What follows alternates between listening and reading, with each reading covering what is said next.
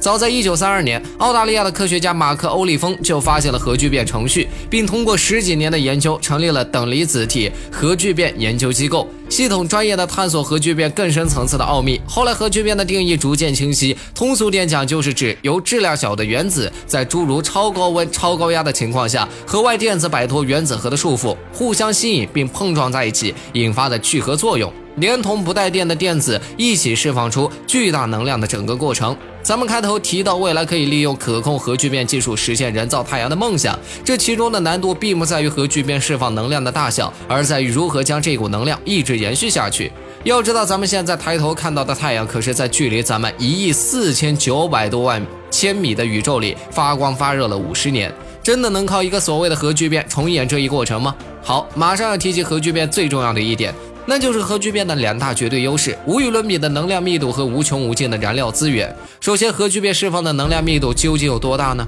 举个例子来说，一般一升汽油需要五到十升石油原油提炼出来。这个数值虽会根据提炼技术和石油质量的不同有所差异，但总体来说差距不大。这么一来，一百升汽油得用五百到一千升石油提炼，